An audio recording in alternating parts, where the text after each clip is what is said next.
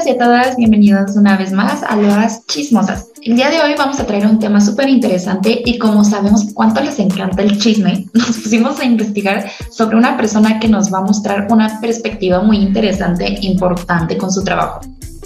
Así es, el día de hoy vamos a dedicar este episodio a la talentosa Teresa Serrano, que es una artista visual mexicana nacida en la Ciudad de México en 1936, o sea que actualmente tiene 85 años y es una inspiración para muchos. Y es que vamos a platicarles un poquito de sus obras que se caracterizan por abordar temáticas vinculadas a lo que es la violencia de género, la subjetividad femenina y algunas otras problemáticas sociales.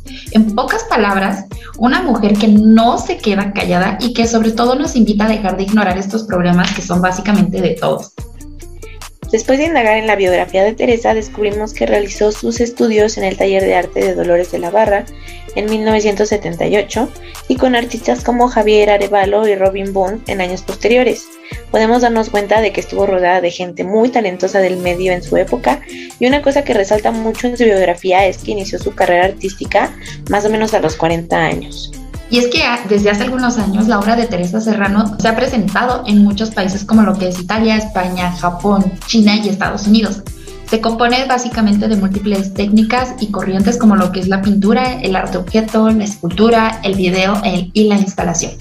Para profundizar un poquito más en el trabajo de esta mujer, hemos elegido algunas obras que nos parecieron muy relevantes y representativas de esta artista que como saben las pueden encontrar en nuestro Instagram arroba laschismosas.mx para que tengan sobre todo esta referencia visual mientras se los vamos chismeando por aquí.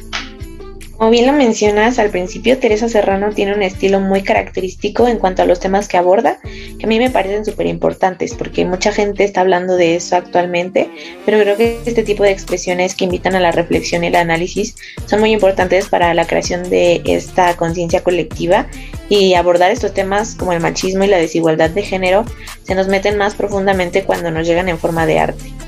Además, también vale la pena mucho resaltar que es una artista multidisciplinaria y no le da miedo experimentar con materiales de todo tipo. Y es que justo eh, su increíble flexibilidad fue lo que nos llamó la, muchísimo la atención en estas obras. Por ejemplo, una de las que más presentes tengo es su video mía de 1998 en Arte Musea, que es donde escuché mencionar por primera vez este video y que sobre todo trataremos de dejarlo en nuestro Instagram por si lo quieren ver con sus propios ojos o por si quieren chismearlo después. Pero básicamente eh, se trata de, bueno, primero vemos a una mujer y luego a un hombre que entran a un despacho, se sientan y hablan y pues hasta ahí básicamente todo normal. Hasta que el hombre le invita a levantarse, le toca la pierna y luego le ofrece la mano. Ella por una mini fracción de segundo se ve incómoda, pero pues al final se acaba levantando. Luego el hombre comienza a darle vueltas y ella se ve disgustada. Se abraza a sí misma intentando como protegerse y mientras el hombre se va acercando, ella se va alejando. Él comienza a hacer contacto innecesario con ella y pues ella se ve claramente incómoda y así transcurre por varios minutos, hasta que finalmente se sientan y el hombre trata de tocarla, ella ya enojada se levanta, se aparta bruscamente y se va de la oficina. Al final vemos esta escena en donde el hombre regresa solo a sentarse y parece que está reflexionando sobre lo que acaba de suceder.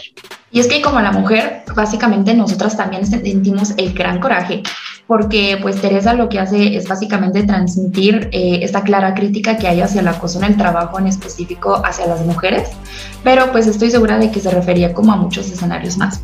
Eh, Frida y yo pues nos identificamos como mujeres y, eh, y, pues básicamente creemos que podemos hablar por muchas otras más y, eh, y, podemos decir que en muchos momentos hemos vivido situaciones similares en las que una persona no te deja. Por ejemplo, por mucho que le digas que no, que está o que no te sientes cómoda, por ejemplo, eh, por ejemplo, una de las situaciones que se me ocurren es que como el trabajo, como lo explica Teresa, en fiestas o incluso en la escuela, que se supone que se, son estos lugares seguros. Así es, creo que otra obra similar y que me impactó mucho es una obra videográfica que se titula La Piñata, es del 2003 y dura como seis minutos.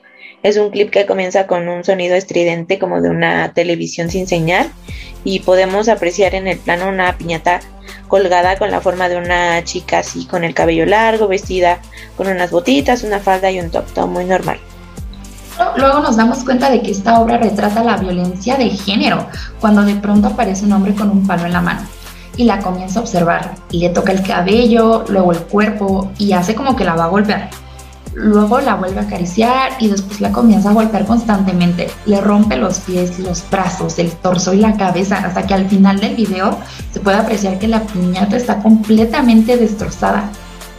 Debo decir que es algo muy difícil de ver porque estamos hablando de la imagen de una mujer siendo violentada y solo pensar que eso pasa con mujeres reales en lugar de piñatas pues causa una sensación muy fea. Creo que son muchas cosas las que genera este video, además del miedo que puede causar ver un hombre violento. También nos pone a pensar que es algo que ninguna mujer debe pasar y sin embargo pasa todos los días.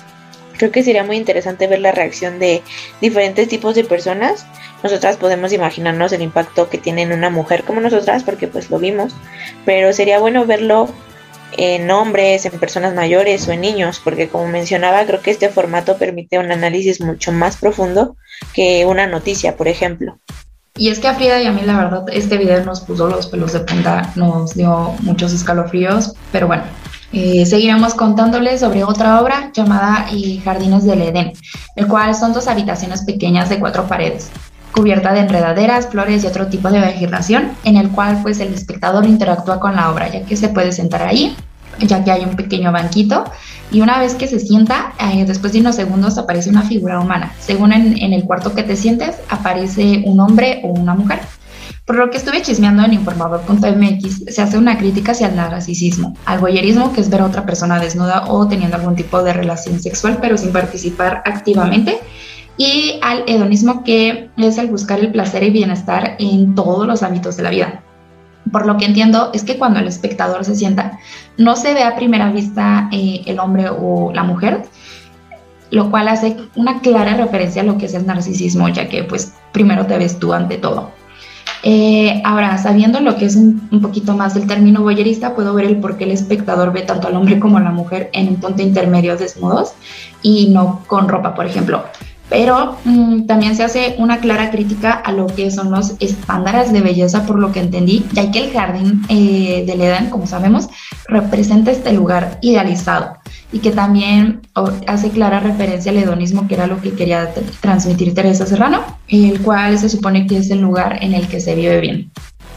Como bien lo mencionas, en varias ocasiones Teresa hace una fuerte crítica a los estándares de belleza también, otro ejemplo es el video Wonder Woman del 2006 en donde Teresa Serrano pues nos cuenta en tono de comedia la historia de una mujer maravilla madura y vulnerable que por cierto es interpretada por, por su propia hija y es una crítica a los clichés machistas y a las actitudes narcisistas, ¿no? El tener este estándar de cómo debe ser la mujer y lo que a veces vemos, ¿no? A veces nos vemos como una persona poderosa y, buscamos el placer en nuestro aspecto físico.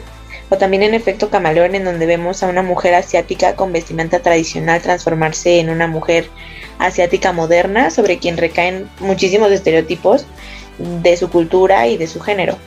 Y justamente creo que muchas personas se pueden identificar con esto de caer en las, bueno, los estereotipos que se tienen y pues creo que eso fue lo que nos picó muchísimo a Frida y a mí de, de Teresa Serrano, todas estas temáticas que trata sus trabajos.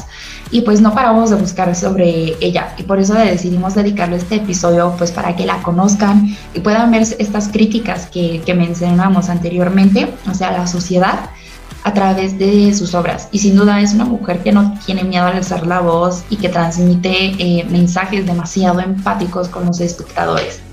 Creo que esta mujer ha aportado muchísimo durante su carrera a cambiar estas ideas e inspirar desde hace varios años a las personas que hoy buscamos este cambio tan importante.